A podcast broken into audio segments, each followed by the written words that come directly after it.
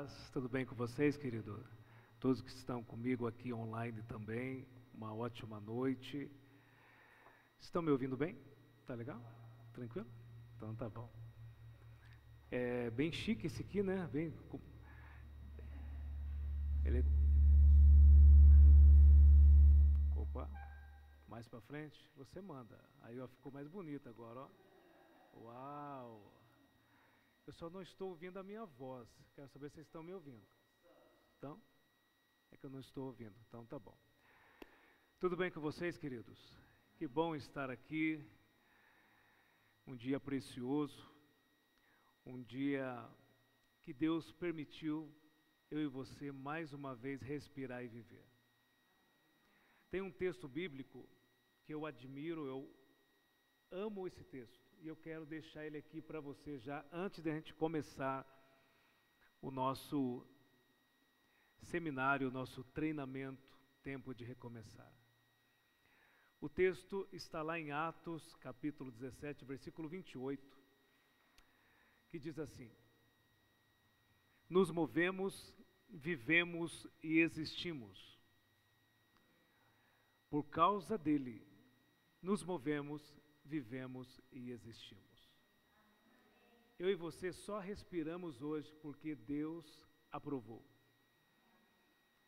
Nós não somos melhores do que aqueles que já foram embora. Nós não somos melhores. Foram mais de 215 mil pessoas que foram embora por causa da pandemia, por causa do Covid-19. Mas se Deus está permitindo Opa, é ao vivo, é uma, é uma terrível, né? Pastor, faz favor, desliga. Pra, vou colocar, desliga para mim, querido. Nem na hora da pregação não me deixa em paz. Se minha esposa estiver assistindo, é, ela não é, pode ter certeza. Queridos, então, mais de 215 mil pessoas foram embora. Não existe mais. Nós não somos melhores do que eles. Mas se Deus permitiu eu e você estarmos aqui, é porque existe uma missão para nós. E nesses três dias, eu quero servir vocês com ferramentas poderosas para recomeçar a vida da maneira certa e não da maneira fácil. Existe uma grande diferença entre o certo e o fácil. Muitos estão indo pelo caminho fácil mas nem sempre essa palavra é o certo. A verdadeira igreja que vai avançar em 2021, e só quem vai entender vai dizer um amém, um glória a Deus aqui, você que está comigo aí online. A igreja que vai avançar em todos os sentidos, na área espiritual, emocional, na família, na sociedade, em todas as áreas, não é uma igreja de quatro paredes, mas é uma igreja que tem duas pernas. Quem entendeu? Não é a igreja de gesso, de madeira, mas somos nós. Amém? Então serão três noites. Você que está comigo aqui online, você que está comigo presente, será três noites que vamos trazer aqui ferramentas poderosas de um treinamento chamado Tempo de Recomeçar. Esse treinamento Deus me entregou na casa de um grande líder, um líder batista ainda, né, pastor Germano? É dos bons? Eu estive na casa do pastor Billy Graham. Quem já viu falar nesse grande líder? Billy Graham. Eu estive na casa dele em Charlotte, nos Estados Unidos, e ali conversando com os pastores, tendo um desenvolvimento pessoal com cada um deles.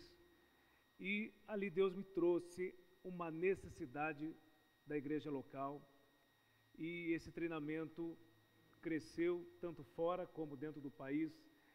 E eu tenho certeza que vai servir você nas três áreas que o ser humano necessita. O ser humano precisa, para viver bem, trabalhar a área espiritual, emocional e a parte humana. É as três, não tem como uma ficar de fora. E nessas três noites nós vamos trabalhar mais ou menos entre uma hora a cinco horas, até meia-noite eu encerro hoje. Quem fica comigo, levanta a mão. Pode ficar tranquilo que daqui uma hora já estou indo embora, tá bom? Brincadeira, queridos, brincadeira. sorrir faz parte, nós temos que sorrir, irmãos. Concorda comigo? É um tempo desafiador, nós temos que sorrir. Então, nós vamos começar hoje. Eu quero que você abra a sua Bíblia, por favor. Abra lá no livro de Gênesis. Gênesis capítulo 8. Vamos lá. Capítulo 8. Gênesis capítulo 8, versículo 1.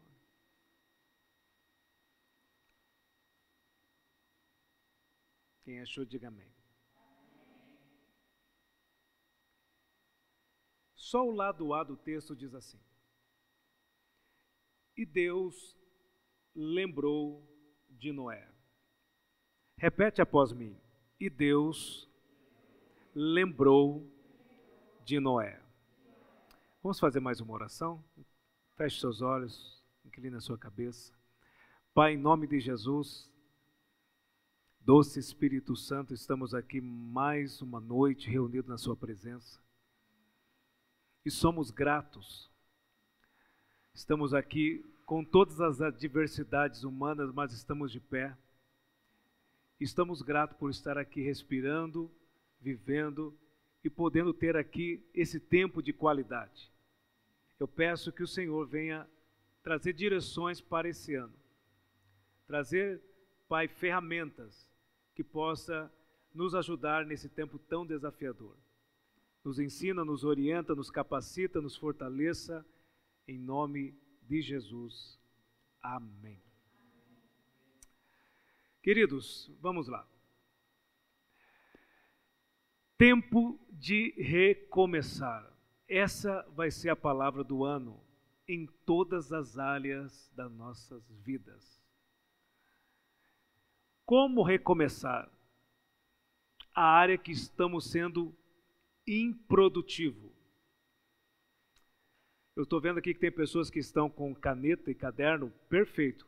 Pode escrever, porque eu vou trazer vários códigos da Bíblia aqui e não vai dar tempo de nós lermos juntos. Então, se tiver aí o celular, quiser marcar, ou caderno, pega esses códigos, porque vai servir algum momento na sua vida. Eu acabei de encerrar um livro, inclusive tem um aqui que eu vou divulgar para vocês no final do ensinamento, eu acabei de encerrar um livro que faz parte do treinamento. O livro chama Tempo de Recomeçar. E bem no finalzinho, quando eu estou finalizando o livro, eu coloco assim: se esse conteúdo para você não fez efeito nenhum, porque ali eu coloco todas as dinâmicas, as ferramentas, conteúdos do treinamento que eu faço que é o, esse treinamento Tempo de Recomeçar, eu coloco no livro. E no final eu digo ali: se não faz efeito, não fez nenhuma diferença, deixa guardadinha ali no armário, na prateleira, porque em algum momento ela vai servir para você.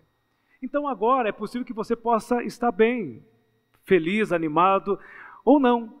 Deixa guardadinho, porque algum momento vai fazer efeito na sua vida. Amém? Vamos recomeçar da maneira certa. Eu falei, vou recapitular aqui. A igreja que vai avançar a partir de 2021 não é entre quatro paredes, mas é uma igreja que tem duas pernas. E nós, eu vou colocar o pronome nós, isso serve para mim e para você. Precisamos errar menos em 2021. Qual é a área da sua vida que você é infeliz? Pergunte para você mesmo, qual é a área da sua vida que você é infeliz? E olha a resposta que eu vou trazer para você. A área que nós somos infelizes é a área que nós somos infrutíferos. Infelizmente. Eu vou falar algumas verdades aqui para confrontar eu e você, porque serve para mim também. Mas a área que nós somos infrutíferos, somos infelizes. Essa palavra que nós aqui costuma ouvir sempre, ah, aquela pessoa lá é pobre, aquela pessoa é miserável. A palavra pobreza no grego significa ser infrutífero. Então, uma pessoa que não tem dinheiro, uma pessoa que é miserável, é uma consequência, é o resultado, olha só, é o resultado de ser infrutífero. E a pessoa, ela é infrutífera porque muitas vezes não tem as ferramentas certas para cumprir a sua missão de vida. E a pergunta que eu faço para nós: qual área da sua vida que você é infrutífero? É possível que possa ser no casamento, nas emoções, no ministério? Qual é a área? Nós precisamos, queridos, grave uma coisa que eu vou dizer aqui. O ser humano, pastor, quando ele olha para nós, o ser humano ele vê os nossos resultados. Deus vê o nosso coração. Quando Deus olha para o pastor Germano, Deus vê o coração dele. Não importa o que ele tenha. Eu sei que ele já tem 3 milhões no banco.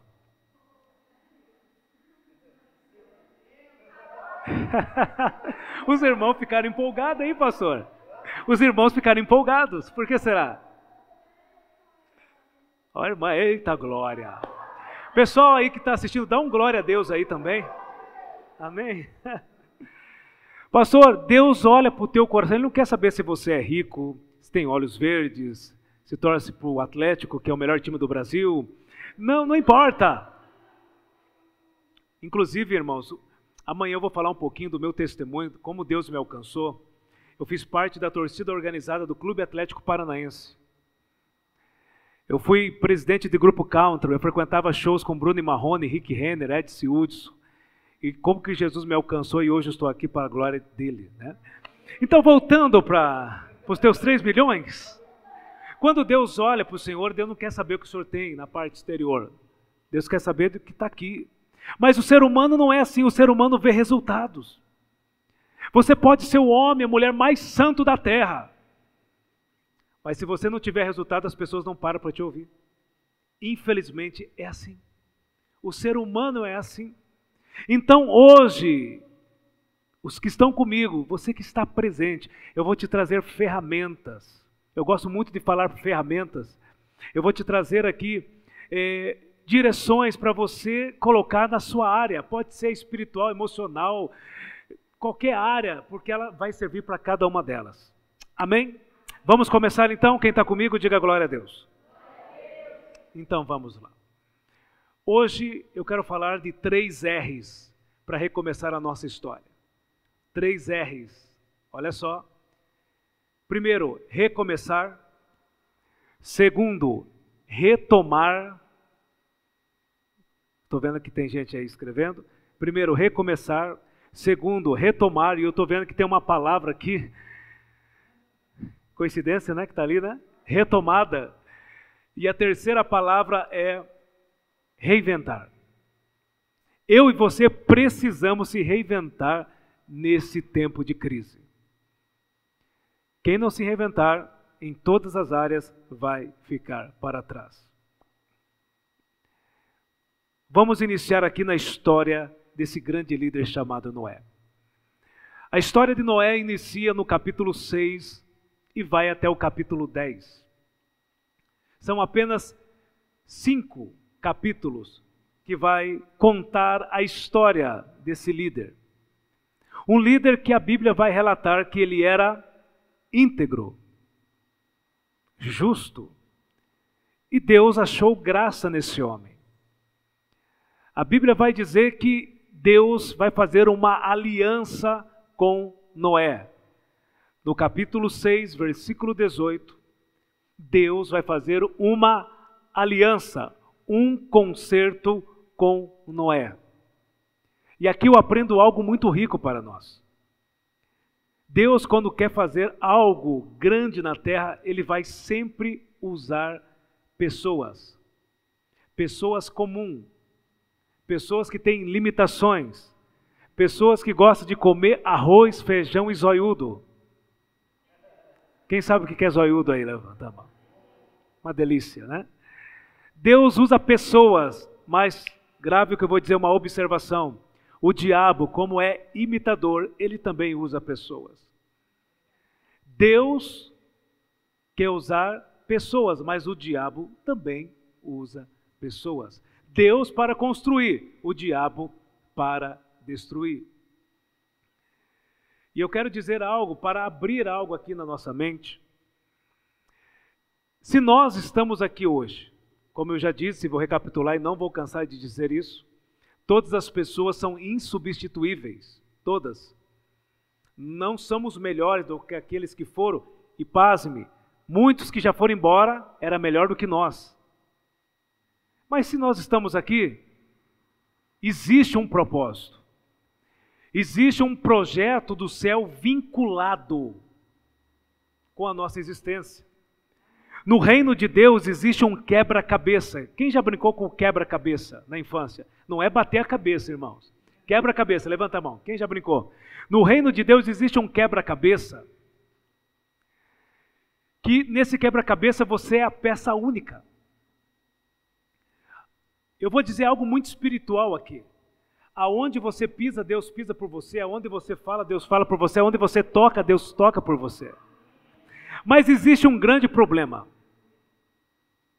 O diabo está usando uma tática que está sendo quase infalível para paralisar o ser humano e principalmente a igreja. 2 Timóteo capítulo 1, versículo 7, marque aí, por favor, diz assim: que o medo não é apenas um sentimento, mas é um espírito. O medo não é apenas uma emoção, mas é algo espiritual. O medo, ele paralisa o ser humano. O medo não permite você regressar, avançar e nem ir para o lado, ele paralisa. Eu estou dizendo no medo excessivo, que tem um medo positivo, mas aquele que paralisa de todos os meios que você imaginar. E se o medo paralisar você, você que está aqui me assistindo também, você perde duas ferramentas que Deus entrega para o ser humano sobreviver na terra. Que é a fé, que a irmã falou, e a ousadia.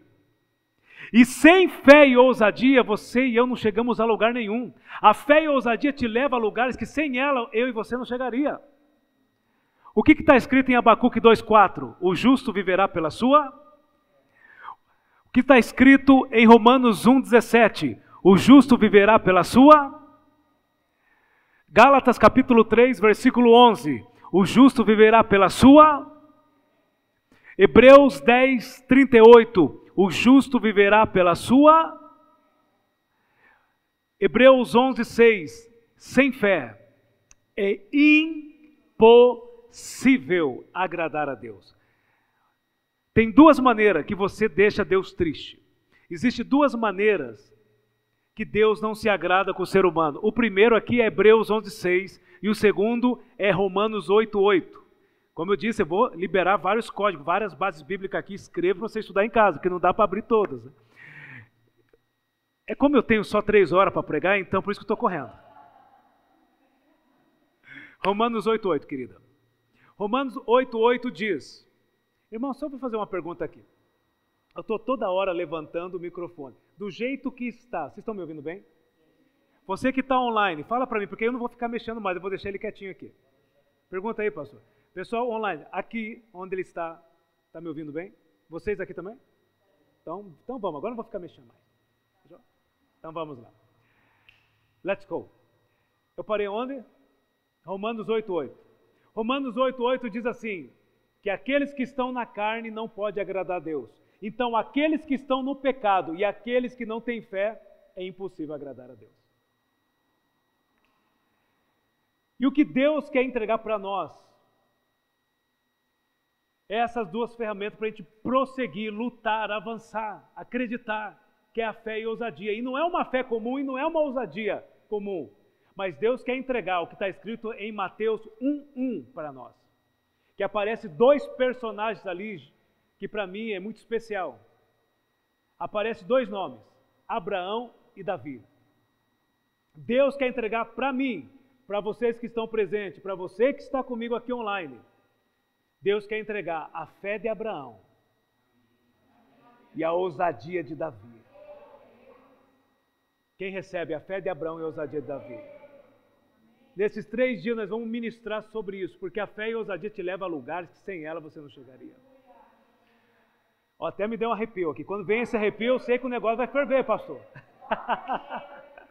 Amém? Queridos, a história de Noé inicia do capítulo 6 ao capítulo 10. Noé passou grandes desafios. Grandes desafios. Pastor, eu posso colocar a Bíblia aqui do lado? Pode? Posso colocar aqui? Que eu vou usar outra parte. Grandes desafios. Deus chama ele para construir uma. Construir o quê, queridos? Uma arca.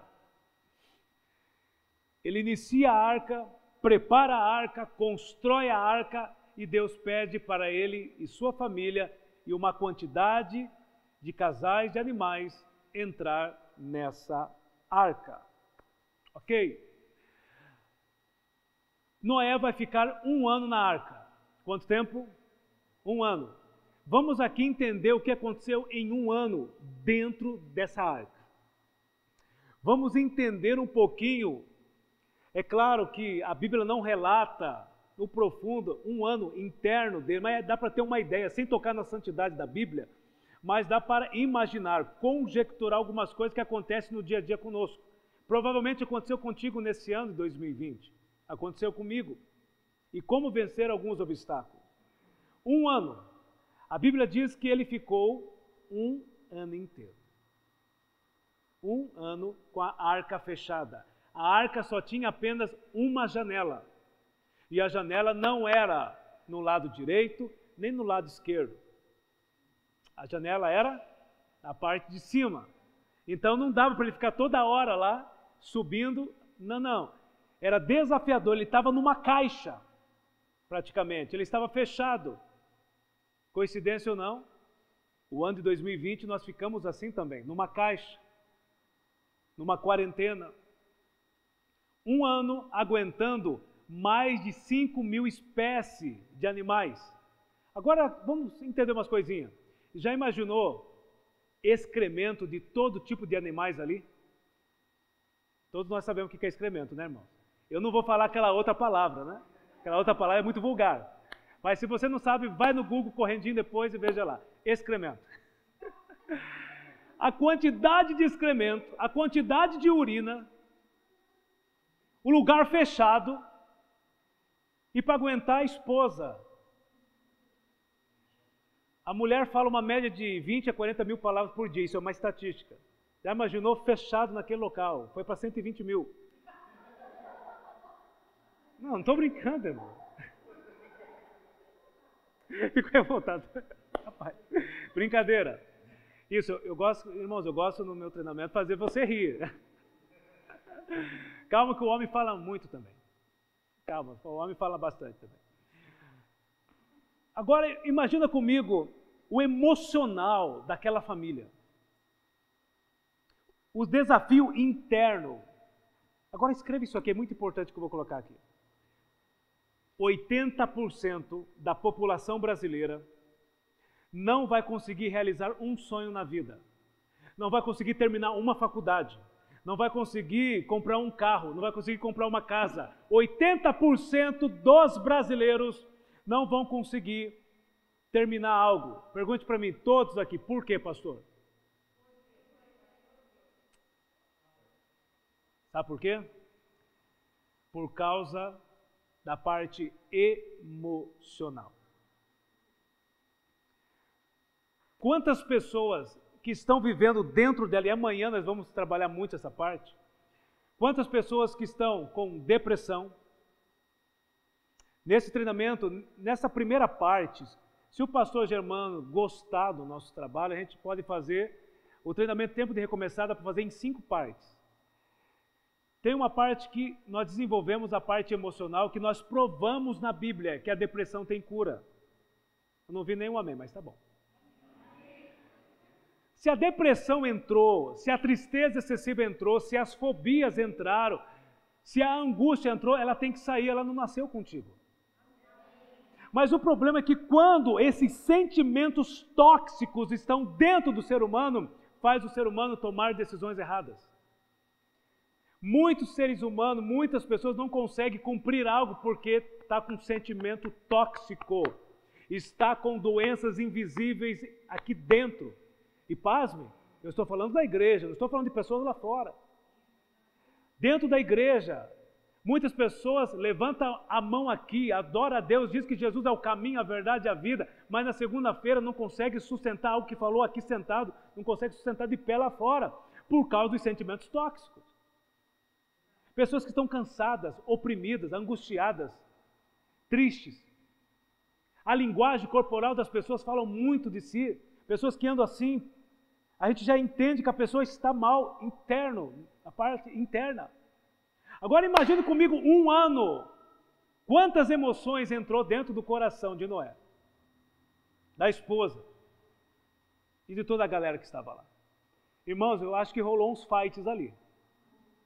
Eu acho que rolou um MMA ali. Algumas coisas, entendeu? Um ano. Mas mesmo assim, mesmo com crises existenciais, agora, pega algumas coisas que eu vou falar. Mesmo com crises existenciais, mesmo o diabo mentindo para ele, dizendo: oh, vocês vão morrer, vocês não vão sair da arca, não existe saída. Mesmo com todos os problemas, externo ou interno, Deus estava cuidando deles. Grave algo que eu vou te dizer aqui. Você não precisa ver, você não precisa sentir para saber que Deus trabalha ao seu favor. Você não precisa sentir, ver, para saber que Deus, nesse momento, está trabalhando a favor daqueles que o amam. Descansa o teu coração. Deus já está no seu amanhã. Diga para o seu irmão com carinho aí: descansa o teu coração. Deus já está no seu amanhã.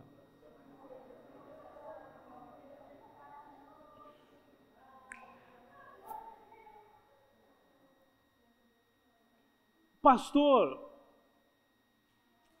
servir a Deus não é confortável, né? Não é.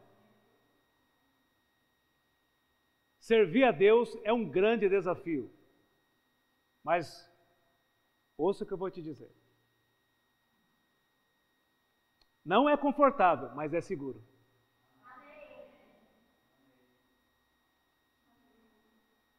Viver com Deus, andar com Deus.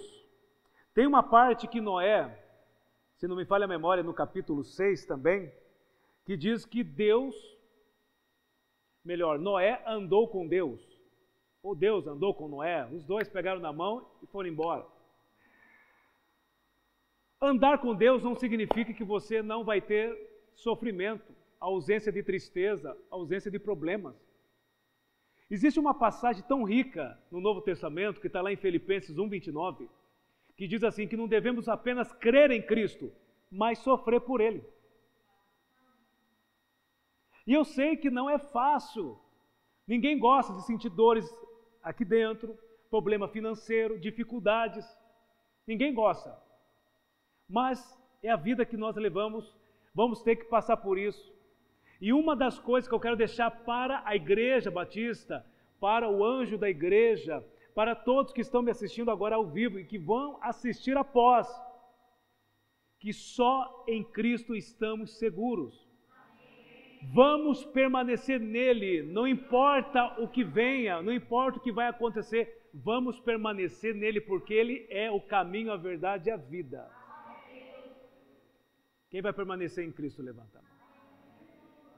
Servir a Cristo não é uma religião, é um estilo de vida. E agora eu vou começar a pegar um pouquinho mais. Vou apertar mais. Posso, irmãos? Vamos? Vamos apanhar junto hoje? Então vamos. Ó, você falou, então vamos. O pastor autorizou. Existe, ó, eu já volto para cá, mas o Espírito Santo está me dando uns negócios aqui muito fortes.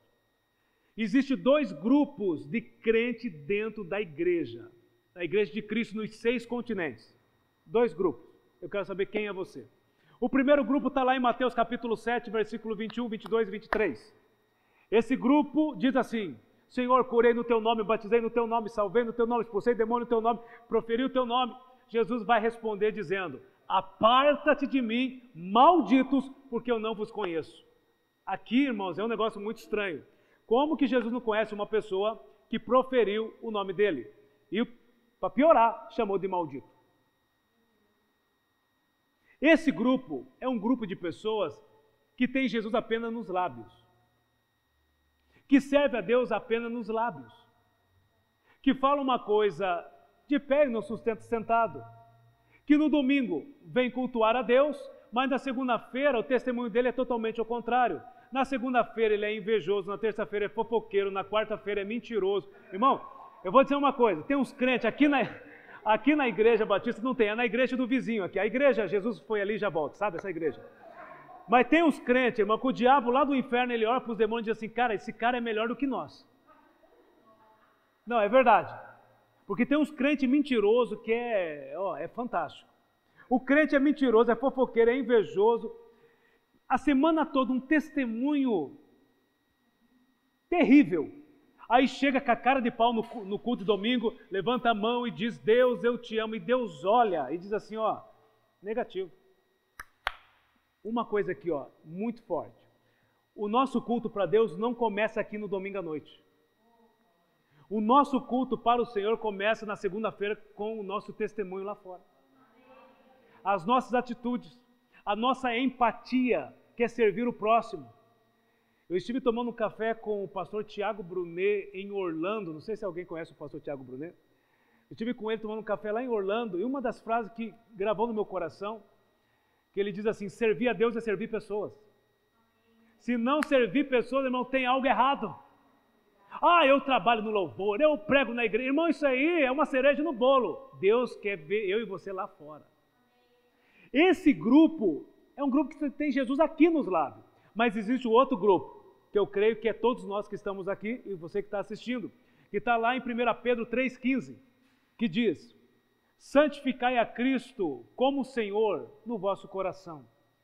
Esse grupo não tem Jesus apenas aqui, eles têm Jesus aqui o que significa isso? É fazer de Jesus um estilo de vida. Pode vir crise, pode vir Covid-19, nós vamos permanecer fiel ao Todo-Poderoso. Esse é o grupo, esse é o grupo que vai aparecer em 2021 lá fora para servir pessoas. E eu quero perguntar aqui, quem são esse grupo aí? Levanta a mão. Ai, pastor, eu estou com medo do Covid. Ah, pelo amor de Jesus. Irmão, se for para morrer, vamos morrer na guerra. Não vamos morrer de fome, não vamos morrer de depressão, não vamos morrer de medo. E se o Covid vir nos levar, não vai ser ele. Foi Deus que permitiu para a gente chegar no céu mais rápido. Pronto. Mas se for para ir, vai para a guerra. Os verdadeiros soldados aparecem no tempo de guerra. Os verdadeiros discípulos de Cristo aparecem no tempo de guerra. Quem entendeu? Vamos continuar? Então vamos entrar aqui em umas ferramentas poderosas. Noé ficou um ano. Noé passou ali um tempo desafiador com a família, mas vai chegar a parte boa agora. O capítulo 8. É aqui que eu quero chegar com vocês. Amém? Vamos lá? Eu quero que algumas pessoas possam ler alguns textos comigo. Vamos começar pelo pastor Germano. Vamos, pastor. Capítulo 8, querido, por favor. Aqui tem algumas ferramentas muito fortes. Vamos começar, number one, por favor. Capítulo 1. Vai lá. Até aí. Mais uma vez, só o lado A. Desculpa, eu acabei não falando. Lembrou-se Deus de Noé. Muitas pessoas aqui acabam errando nessa frase. Por quê? Porque muitos acham que Deus esqueceu de Noé. Deus, ele não teve uma amnésia ali. Quando diz que Deus esqueceu, lembrou, melhor dizendo, que Deus lembrou de Noé, não significa que Deus esqueceu ou teve uma amnésia, não. Mas está dizendo que Deus ia colocar um ponto final no sofrimento de Noé. Um ponto final no sofrimento de Noé. A partir dali, Deus vai trazer algo muito forte, alguns ensinamentos através desse personagem, para a gente colocar em prática nesse ano e até o momento que nós ficarmos aqui. Tá bom? Pastora, pode ler para nós agora, por gentileza? E os demais possam acompanhar comigo, por favor. Não, você vai ler para mim agora é, o versículo 13. Obrigado, pastor. Versículo 13, depois o versículo 14. Por favor.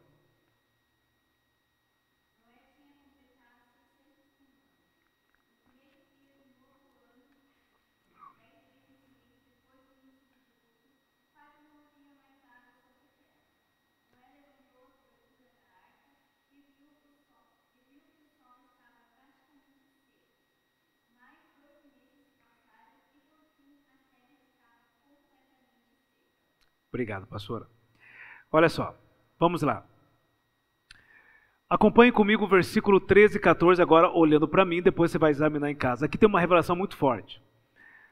Passou um ano, ele vai abrir a arca, ele vai abrir a arca, vai ver todo o globo terrestre novamente, para recomeçar a história. E algo vai acontecer ali. No versículo 13 e 14, a família não sai da arca, nem os animais. Deixa eu fazer uma pergunta. Vamos lá, querido, como que é seu nome, príncipe? Erasto. Erasto, se você ficasse no lugar de Noé, ficou um ano na arca, ok? A água abaixou, você pôde abrir a arca. Qual é a primeira coisa que você vai fazer?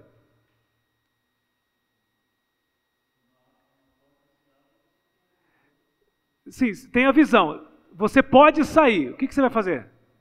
Você vai sair da arca, ok? Já imaginou um ano aguentando excremento, urina, crise existencial? A primeira coisa que você quer fazer é sumir daquela arca. Sim ou não? Vazar da arca. Mas ele não fez isso. E a pergunta é por quê? A resposta está no versículo 13 e 14 que diz o seguinte: é uma das revelações muito lindas da Bíblia. O versículo 13 vai dizer que Noé olhou para a terra e viu que a terra estava enxuta. Alguma Bíblia de vocês aí está essa palavra enxuta ou seca? Quem está enxuta, levanta a mão. Quando ele olhou, agora olhem para mim, vamos entender a mente de Noé. Noé, Noé olha para a terra, ele vê que está enxuta. Eu já imagino, conjecturando aqui, a esposa, os filhos, toda a família gritando, dizendo, vamos sair da arca, vamos curtir, é um tempo de recomeçar, vamos para cima. Aí Noé, negativo, ninguém sai, ninguém. Mas por que não? Ninguém sai, porque a terra está enxuta ainda. Se a gente sair, pode acontecer de algum momento, aonde pisar, a terra nos engolir. Então nós vamos esperar. E a Bíblia vai dizer no versículo 13 e 14, que Noé esperou mais 57 dias com a arca aberta. Você já imaginou? Você está vendo a sua liberdade ali e não poder estar ali? 57 dias. Eu imagino a esposa dizendo: Noé, você está doidão, Noé. Você está perturbado. Vamos viver, vamos curtir. Não aguento mais. Negativo. A terra está enxuta vai acontecer negativo, ninguém sai. Pode gritar, pode chorar, pode berrar, vamos permanecer na arca por mais 57 dias. Então, grave aqui uma ferramenta poderosa para você recomeçar a sua história. Noé refletiu antes de sair na arca. Quer recomeçar a sua história da maneira certa? Traga à memória tudo que você já errou na sua vida para você não fazer novamente a partir de hoje. A partir de hoje, peça para Deus trazer à memória, como está lá em Lamentações, traga à memória tudo aquilo sim que traz esperança, mas trazer à memória, muitas vezes, fatalidades, situações que você errou e que fez você regressar. Para você não errar a partir de hoje, errar menos pelo menos, e acertar mais. Quanto menos errar, melhor para nós. Sair de um piloto automático e viver, muitas vezes, erros que cometemos todos os dias, que está regressando a nossa vida com Deus, com a família e etc. Pensar faz bem. Antes de você tomar uma decisão, refletir, pensar. Você já imaginou se Noé saísse? Ah, galera, vamos sair! Uh! Tum, morreu. Se Noé fosse embora da terra, se a família fosse ali deletado, como que ia continuar a humanidade? Não ia existir. Ele tomou uma decisão certa. O ser humano, ele costuma tomar uma média de 300 a 400 decisões todos os dias. Todos os dias, eu e você tomamos uma média de 300 a 400 decisões diárias. Algumas são insignificantes. Fala uma ou outra. Acordar pela manhã, colocar uma calça jeans ou um, um terno. É insignificante, não vai mudar a nossa vida. Comer uma bolachinha salgada com manteiga ou comer cinco pães. Não, faz diferença. Faz, faz. Vai ficar, né? Uma bolinha. Mas, tá bom. Mas tem decisões que vai regressar à tua vida. Ó, pega um código aqui. Eu gosto de falar essa palavra código, irmão, irmãos, porque ela é, ela é muito forte. O código ele vai destravar. Pega esse código que eu vou te falar aqui. O diabo não pode tocar na sua decisão e nem Deus.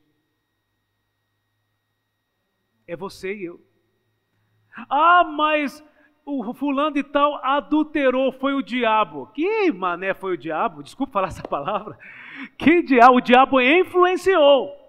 O diabo não pegou a mão do cara, colocou na chave e levou para o motel. Não. Foi a decisão do cara. Foi influência sim do maligno. Mas ele tomou a decisão. Então eu te pergunto: quais são as decisões que você vai tomar em 2021 que você não vai cometer os mesmos erros de 2020? Decisões que vai regressar à tua vida ou decisões que vai avançar a sua história. A decisão de Noé esperar o tempo certo fez ele ser lembrado até os dias atuais. Grave essa frase. As minhas decisões decidem minhas alegrias e meu futuro. As suas decisões decidem suas alegrias e o seu futuro. E eu te pergunto, você que está online comigo, quais são as decisões que você vai tomar hoje. Mas as decisões certas, não as decisões que são fáceis. Quais as decisões que o Espírito Santo está trazendo à sua memória para você consertar que ficou lá atrás? Uma falta de perdão, uma atitude de gratidão. O poder da decisão é algo muito forte. E a decisão sempre vai ser sua e minha. Olha que coisa linda. No versículo 13, ele refletiu. A liberdade estava ali. É como nós aqui hoje. A liberdade está lá fora, mas tem que ter cautela, equilíbrio emocional. Esse é um tempo para ter equilíbrio emocional. Noé teve equilíbrio. Já imaginou a esposa criticando, todo mundo criticando? Ele falou: calma, eu estou vendo o futuro de vocês e não agora. Então nós temos que pensar e pensar bem, refletir. Faça hoje, quando você chegar na sua casa, uma tarefinha para a gente continuar amanhã. Amanhã eu tenho umas riquezas muito fortes, vou falar sobre sete características de um líder que vai impactar em 2021. Ah, mas pastor, eu não sou líder de igreja, mas você tem que ser líder da sua própria vida. Se você não liderar a sua vida, você está morto. E se você colocar em prática as sete ferramentas, não tem como dar errado. E pastor, mas que autoridade, que audácia. Sim, não tem como dar errado, porque eu tirei da Bíblia. E o que está na Bíblia não dá errado. então, temos que refletir. Chega hoje em casa, pega um caderno, um papel e começa a refletir nos erros do passado. Quer ver uma coisa? Deixa eu pegar meu livro aqui. Isso aqui é muito forte. Eu vou fazer uma dinâmica agora com vocês aqui. Preste atenção, vocês que estão comigo aqui, por gentileza, vocês que estão online. Vamos imaginar que você tem. Daqui cinco anos você vai ter 70 a 80 anos. Uma conjecturação. E você está sentadinho na varanda da sua casa, tomou um cafezinho pela manhã, e chega no portão da sua residência um homem com uma polo branca, uma calça jeans azul, cabelo, cabelos brancos. E ele chega, pede licença para entrar, você libera. Ele chega na sua frente e coloca um livro em suas mãos. Aí quando você pega o livro, está escrito assim: O livro da minha história.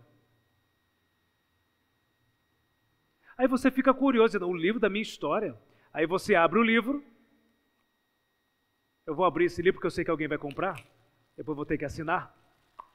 Você abre o livro. E vem o primeiro capítulo. Está lá. O seu nome, a sua idade. E você começa a ler. Nossa, dos 10 aos 20 anos. Nossa, como eu fui um fracassado. Nossa, eu não fiz nada, não fiz uma faculdade, não estudei. Nossa, como eu era murmurador, chato pra caramba. E você passa a outra página, dos 35 aos 40, dos 40 aos 50, dos 60, e você percebe que toda a sua vida passou e você não fez algo relevante para Deus e para as pessoas. E eu te pergunto, você que está comigo online, com muito carinho, coloque amor nas minhas palavras. Eu não sou melhor do que você, jamais. Somos seres humanos, falhos, mas coloque amor nas minhas palavras. Hoje, se Deus entrega o livro da sua história, você ficaria feliz ou angustiado? Pergunte para o seu irmão com carinho, que tá, vocês que estão aqui. Se Deus entregasse o livro da sua história, qual seria a sua reação?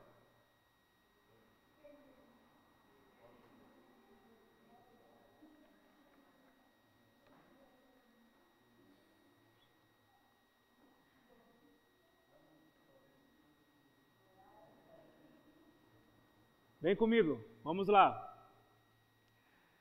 Mas o bom de tudo, vocês que estão comigo aqui online e presente, é que é possível de vocês continuar a história de cada um. Deus está dando a oportunidade de vocês escrever novas páginas da sua história. Como igreja, como família, como sociedade.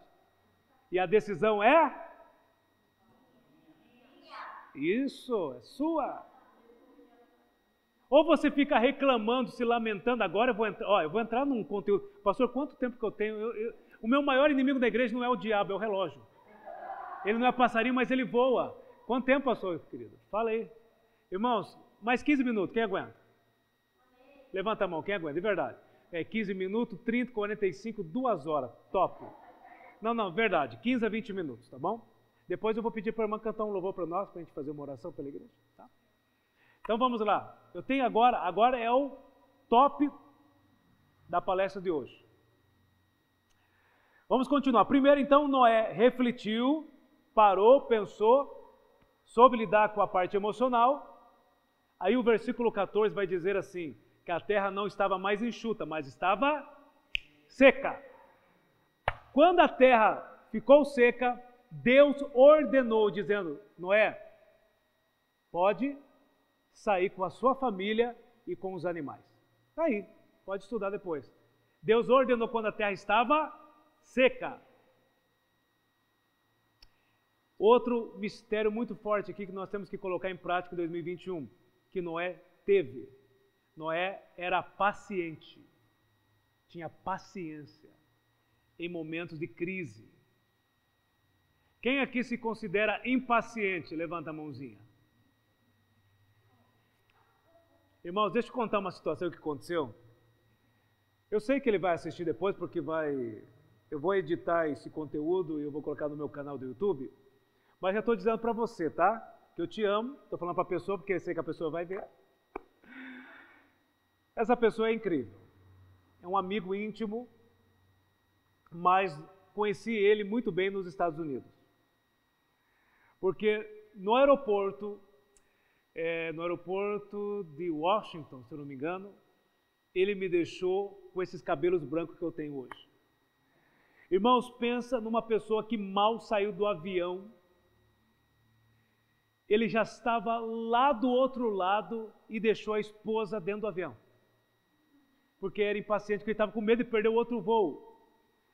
E vinha para cá, ia correndo para cá, e uma impaciência terrível. E eu percebi que a impaciência, ela tira a paz das pessoas que estão ao seu redor. Sim ou não? Ah, tira, porque eu queria dar uma unção de cinco dedos nele. Ah, queria. Teve uma hora que estava fazendo, ah, acho que eu estava tomando um café. Faltava uma hora e meia para o voo. E ele já estava desesperado, desesperado na fila. Só tinha ele na fila, achando que o avião ia sumir. Falei, o avião nem desceu, abençoado mas é impaciente e me deixando sem paz, me deixando irritado, deixando minha esposa irritada. Então, a impaciência é um grande inimigo, principalmente para esse tempo. E a paciência, ela é um fruto do Espírito Santo, que está lá em Gálatas, capítulo 5, depois examine na sua casa, do versículo 22 em diante. Ser longânimo é ser paciente. A Bíblia vai relatar mais de 40 vezes a palavra paciência, então Deus estava levando muito a sério isso. Então precisamos ser pacientes. Pastor, eu não sou, então peça para Deus que Deus te dá, porque é um fruto do Espírito Santo. A impaciência faz eu e você tomar decisões erradas, tira a paz das pessoas que estão ao nosso redor. E o diabo quer deixar a gente impaciente nesse tempo. Segunda coisa que Noé tinha, então grave aí, paciência. Terceiro, Noé assumiu a responsabilidade naquele momento de crise. Aqui é fantástico, aqui é o forte. Noé assumiu a responsabilidade. Irmãos, existe quatro grupos de pessoas que Deus fica longe. Longe. Eu espero que você não seja um deles.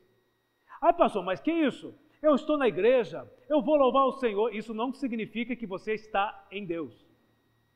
Que eu estou em Deus. Existem quatro grupos de pessoas que Deus, ó, ele vai para o outro lado. O maior prazer, prazer do pai é chegar perto do seu filho. Mas tem ele, quando Deus olha, fala, ih, esse aí não dá não. Mas não porque Deus não ama, é por causa das decisões das pessoas. Irmãos, existem quatro grupos, escreve esses quatro. O primeiro grupo que Deus foge é o grupo dos procrastinadores. Procrastinadores. Que palavra é essa, pastor? Vai falar em mistério? Não. Procrastinação. O que é isso? São pessoas que falam algo, melhor, ao contrário, desculpa, esse é o segundo. Esse tipo de pessoas são aqueles que sempre deixa para o amanhã para fazer algo e nunca faz. Você conhece alguém assim? Quem levanta? Levanta a mão, quem conhece? Ah, eu vou fazer. E não faz. Eu vou fazer e não faz. Eu vou fazer e não faz. Deus não aceita é, esse grupo de pessoas. Por quê? Porque essas pessoas. Olha, isso aqui é muito forte, eu tenho que falar, irmãos, é muito forte. A procrastinação, ela tem um, uma amiga muito íntima, que é a preguiça. E a Bíblia condena a preguiça. Irmãos, tem, tem crentes, não tem aqui, nem na minha igreja, é na igreja ali do vizinho. Jesus foi ali e já volta. Tem crentes que acorda 11 horas da manhã, meio-dia, tão cansado. Ele acorda tão cansado que ele olha para ele mesmo e diz assim: Eu estou tão cansado, eu vou dormir de novo porque eu estou cansado. Preguiçosos, procrastinadores. E como que Deus vai trabalhar, como que Deus vai dar algo grande para essa pessoa, se essa pessoa não consegue como que eu posso liberar essa palavra aqui? Não consegue sustentar algo para Deus. Como que Deus vai dar, trazer algo em qualquer área que você deseja, você sonha, se muitas vezes somos, eu vou colocar o pronome que vale para nós, somos procrastinadores. Deixamos tudo para amanhã. E muitas vezes o amanhã pode não chegar. Por isso que Deus não trabalha, Deus trabalha com hoje. Ah, mas daqui 10 anos eu vou perdoar aquele infeliz que me magoou. Querido, daqui 10 anos. Ah, mas eu odeio aquela pessoa. Aquela pessoa não merece o perdão. Parabéns. É verdade, aquela pessoa não merece o perdão. O perdão é para aqueles que não merecem. O perdão é para mim e para você. Bem simples. O perdão não é um sentimento. O perdão é uma decisão. Amar não é um sentimento apenas, é uma decisão. Eu decido todos os dias amar a minha esposa. Está percebendo que tudo depende da palavra decisão? Então, a pergunta é: qual área da sua vida que você está procrastinando? Que era para você estar, ó, lá na frente. Mas a preguiça, ou o diabo fica mentindo para você, dizendo: ó, fica cinco horas no WhatsApp, fica cinco horas jogando videogame, fica aqui, está procrastinando algo que Deus quer colocar nas suas mãos, para você fazer algo diferenciado. Irmãos, eu vou falar algo aqui. Eu só tenho uma vida nessa terra, você só tem uma vida. Vamos fazer algo extraordinário. Vamos fazer algo para impactar as pessoas, para as pessoas ver Deus em nós. Já imaginou o livro da sua vida passar 70 anos e ser um procrastinador? Chegar lá no capítulo 5, dos 35 aos 45, fui procrastinador. Não fiz nada. Segundo grupo, escreve aí. Os incoerentes. Quem são esses? É aquele que fala algo, daqui a pouco ele muda. Ele fala A, daqui a pouco ele fala B. Ele fala C, daqui a pouco fala D. Ele fala algo hoje à noite, amanhã ele já faz outra coisa. Deus não trabalha com os incoerentes, porque Deus é coerente. Eu mesmo não consigo trabalhar com incoerentes. O meu treinamento, chamado Tempo de Recomeçar, que vai se tornar um livro, daqui uma semana, quarto que vem, eu peço até a oração da igreja. Quarto que vem eu estarei mandando para cinco editoras, para ver qual editora vai poder publicar esse livro, porque eu quero que esse livro possa chegar um, o máximo no Brasil e fora do Brasil para alcançar vidas. E eu tenho uma equipe junto no treinamento. E até falei na primeira conversa com o pastor, falei, pastor, o senhor quer que faça o treinamento sozinho ou com uma equipe? Eu tenho uma equipe amanhã, se o senhor me permitir, eu quero trazer eles aqui amanhã, para estar cultuando com a gente. Eu tenho a pastora Regina, que é uma psicóloga bem relevante em Curitiba e é pastora titular. Eu tenho o pastor Sócrates, que é pastor também, que é marido da pastora Regina, que é dentista, é advogado e pastor. Eu tenho a minha esposa, que tem a formação dela, que vai estar aqui comigo amanhã, não pôde estar aqui hoje porque ela está no outro treinamento. Eu tenho um psicanalista. Então eu tenho uma equipe comigo para trabalhar no tempo de recomeçar.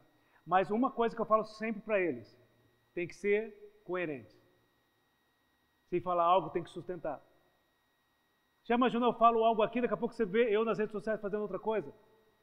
Quer ver uma incoerência? Irmãos, por favor, eu estou falando de mim. Por favor, é eu, Fabiano Leite, não estou falando de você. Se você pegar meu Instagram, depois vai lá, Fabiano Leite Oficial. Você só vai ver a parte de trabalho ou família. Você vai ver uma foto com a minha esposa ou treinamento. Eu estou sendo coerente para as pessoas verem meu trabalho. Mas daqui a pouco chega eu lá, sem camisa, com um hambúrguer e fazendo assim. Sou incoerente. As pessoas falam, mas peraí, Nunca vi ele desse jeito. Ah, isso aqui é forte. Pega essa. Ó, que código maravilhoso. Pessoas incoerentes não têm credibilidade. Fala comigo, uau. Escreve aí você que está aí comigo aí no chat. Fala, uau. A credibilidade vale mais do que dinheiro, poder e sucesso. Às vezes você não tem um real, mas se você tem credibilidade, ela abre portas. Pega esse mistério aí.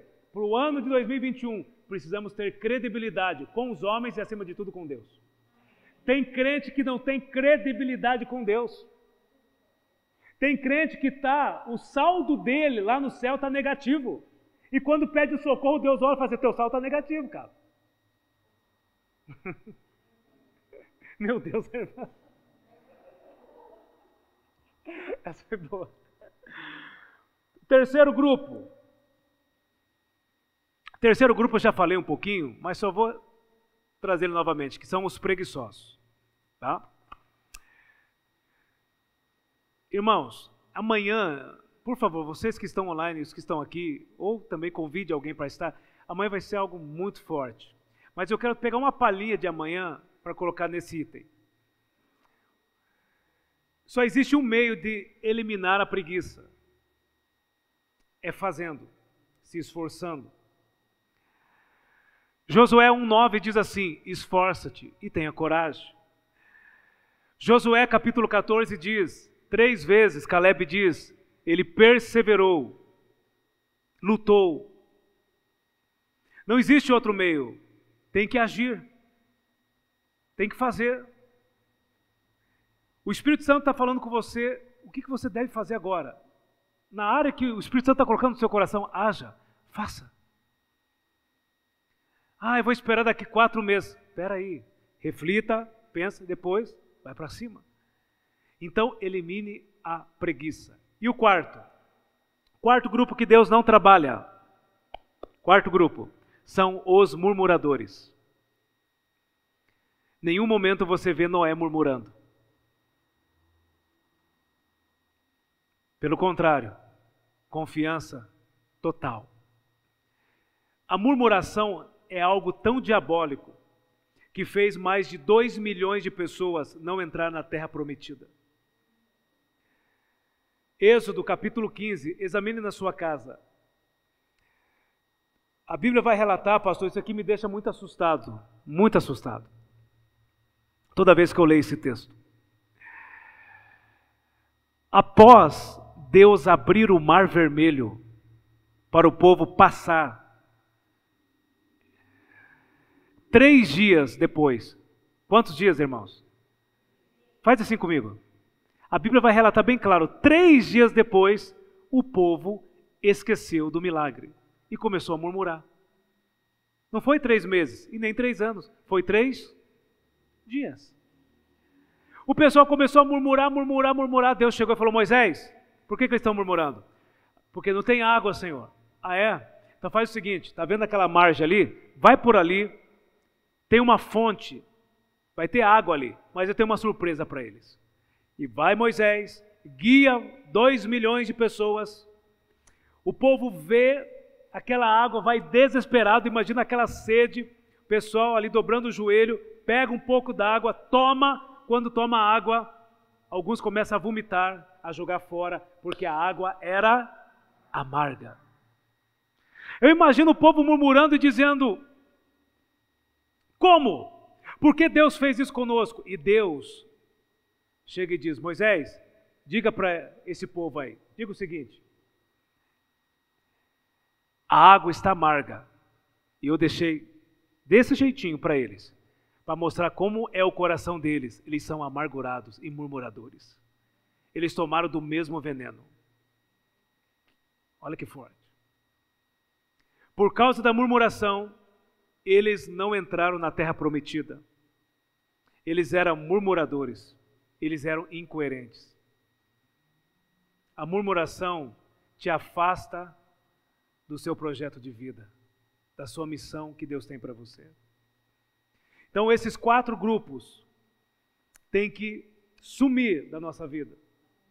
E nós temos que colocar a responsabilidade, a autorresponsabilidade de você assumir, falar, ó, Deus, o mundo está em crise, mas pode contar comigo. Está quebrando o negócio aqui, Senhor, estou aqui, me dá sabedoria e inteligência e vou para cima. Eu estava fazendo um evento, o meu seminário de cinco dias em Paranaguá. Eu fiquei 80 dias, pastor, em Paranaguá. Não conseguia sair de lá. 80 dias, irmão. Eu não aguentava mais, eu estava quase fazendo o sinal da cruz. Falei, Senhor, me leva.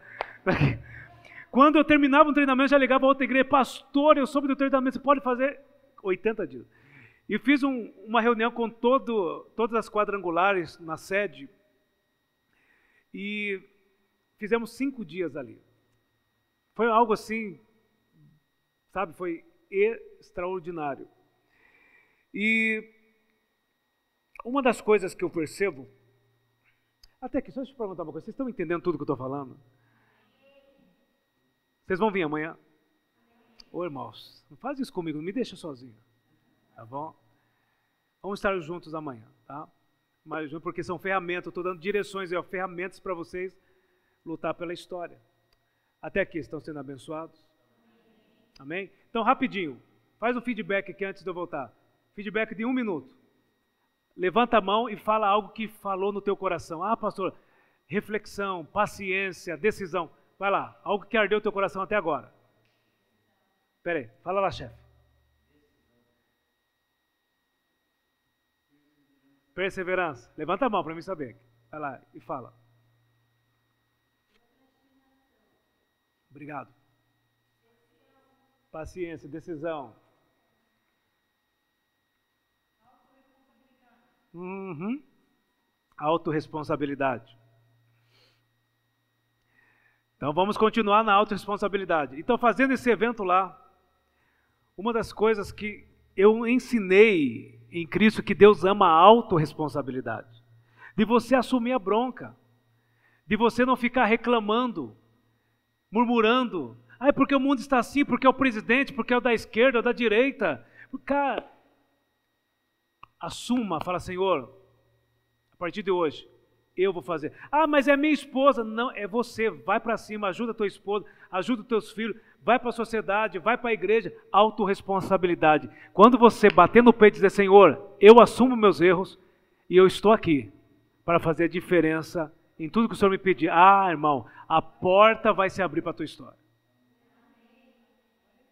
Eu poderia ficar reclamando no tempo de crise, mas eu decidi treinar pessoas. Porque é o treinamento que nos deixa fortes. É o treinamento, é a capacitação, é o ensino. Eu poderia ficar em casa com medo do Covid. Se o Covid me levar, vai ser com a permissão de Deus, porque tudo na nossa vida é com mandato ou permissão de Deus. O Covid é o diabo. Que diabo, irmãos? Para com isso. Tudo. Deus, Deus está no controle de tudo. E eu vou finalizar aqui te provando que Deus está no controle. Vou te provar. Quem pode abrir comigo Salmo 139, versículo 23? Quem pode ler para nós? Eu vou encerrar aqui.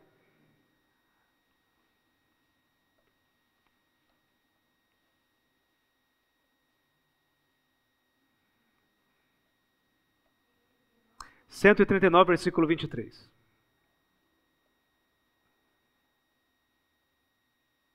Quem pode ler para nós, por favor?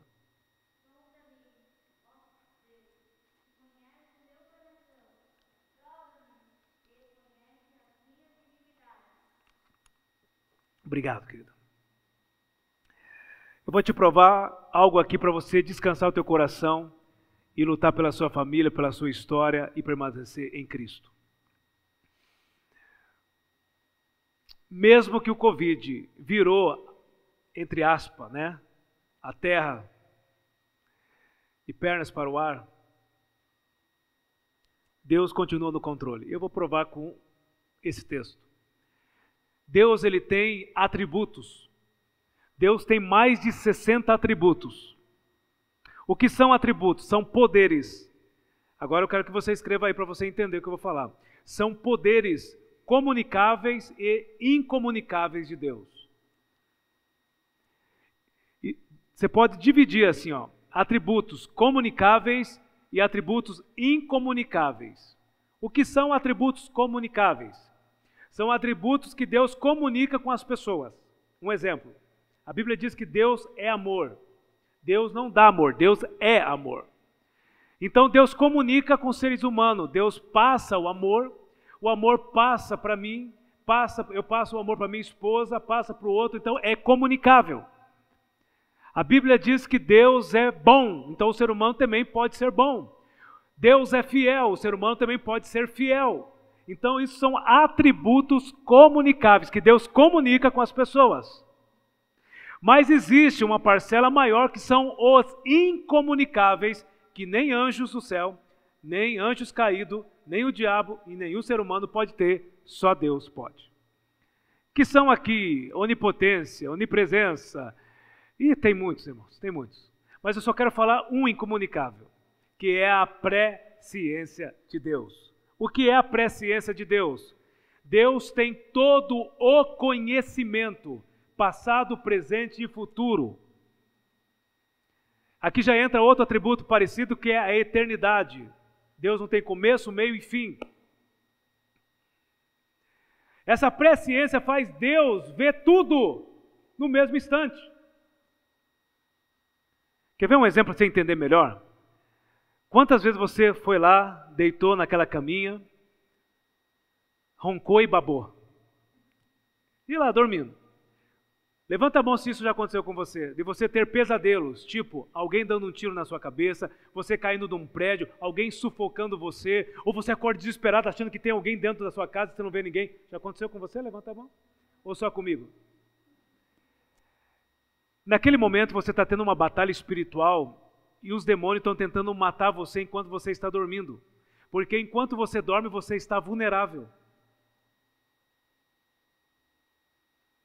Quantas vezes eu senti alguém me sufocando eu não conseguia falar o nome de Jesus e sentia aquela mão, acordava sentindo e falava assim: Jesus! E saía aquela mão. Os demônios tentando te matar enquanto você está dormindo, porque você está vulnerável enquanto você dorme. Mas a pergunta é: por que, que ele não consegue te matar?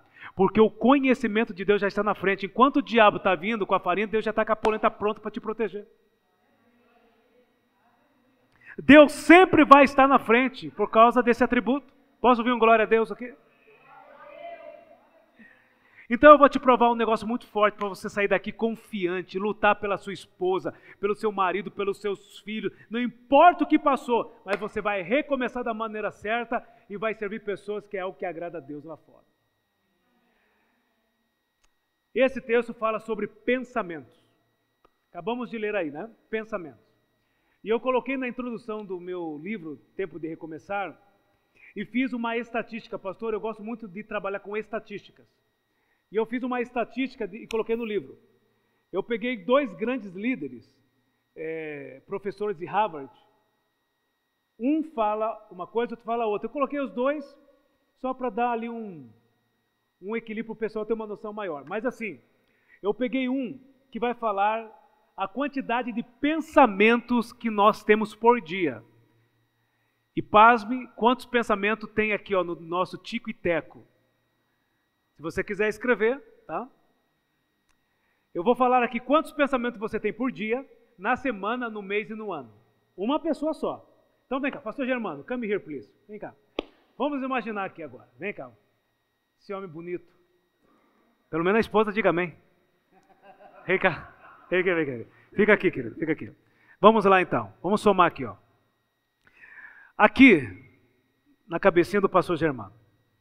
Por dia, esse professor vai dizer o seguinte: que o pastor Germano, por dia, e todos nós, por dia, em 24 horas, nós temos 6.200 pensamentos. Calma, irmã, eu nem falei o restante ainda. Ela falou: Meu Deus, você vai ver o que vai acontecer daqui a pouco.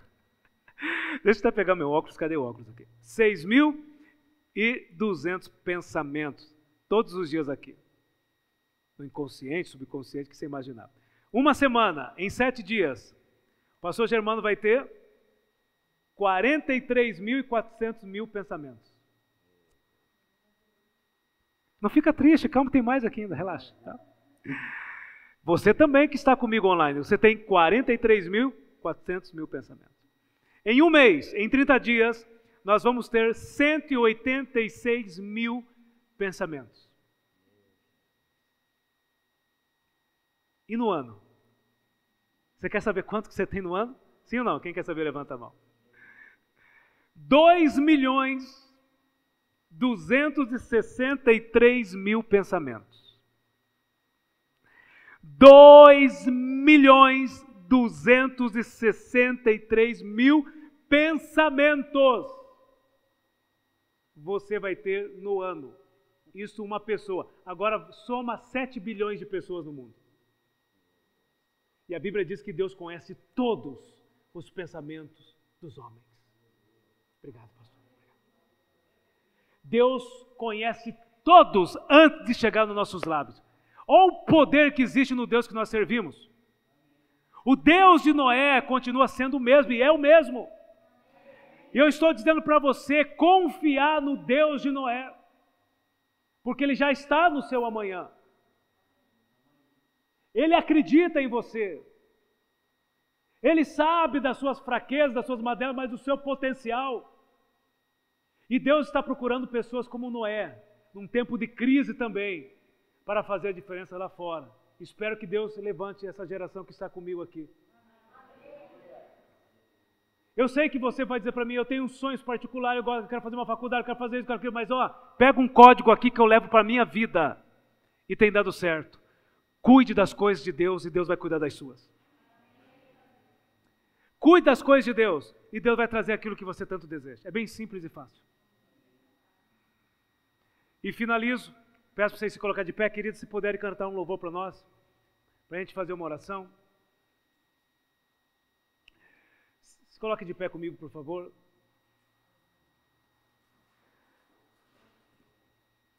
Quando Noé saiu da arca com a família, assumiu a responsabilidade, o que ele fez? Ele levantou um altar para Deus e agradeceu. Ele agradeceu, ó, por favor, Atenção no que eu vou falar agora. Ele agradeceu pela oportunidade de viver. Eu sei que está desafiador. Eu sei que o medo está aí. Mas nós estamos de pé. Deus está nos dando a oportunidade de cumprir Atos 17 e 28, que diz que por Ele nos movemos vivemos e existimos. Queridos, faz essa dinâmica comigo aqui rapidinho. Olhe para mim. Solte os braços. Você vai respirar fundo, vai segurar três segundos e vai soltar o ar. Faça isso por três vezes. Vamos lá, vai lá. Um, dois, três.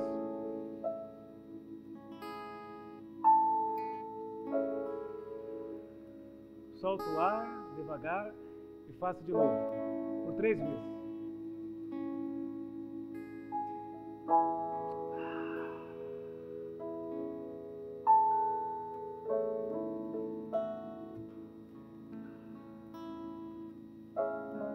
Você está vivo.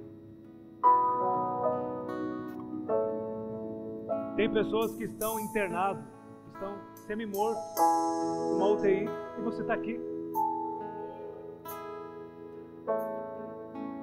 Problemas todos temos. Descansa o teu coração, já que falei, estou repetindo aqui pela terceira, quarta vez, Deus já está no seu amanhã. E agora com esse louvor e no final vou fazer uma oração, me permite, pastor? Eu quero que enquanto o louvor vai tocar, você se expresse uma forma de gratidão ao Deus de Noé. Não somos melhores daqueles que foram embora, mas se estamos vivos, temos a oportunidade de agradecer a Ele e recomeçar a nossa Feche os olhos, vamos adorar o Senhor.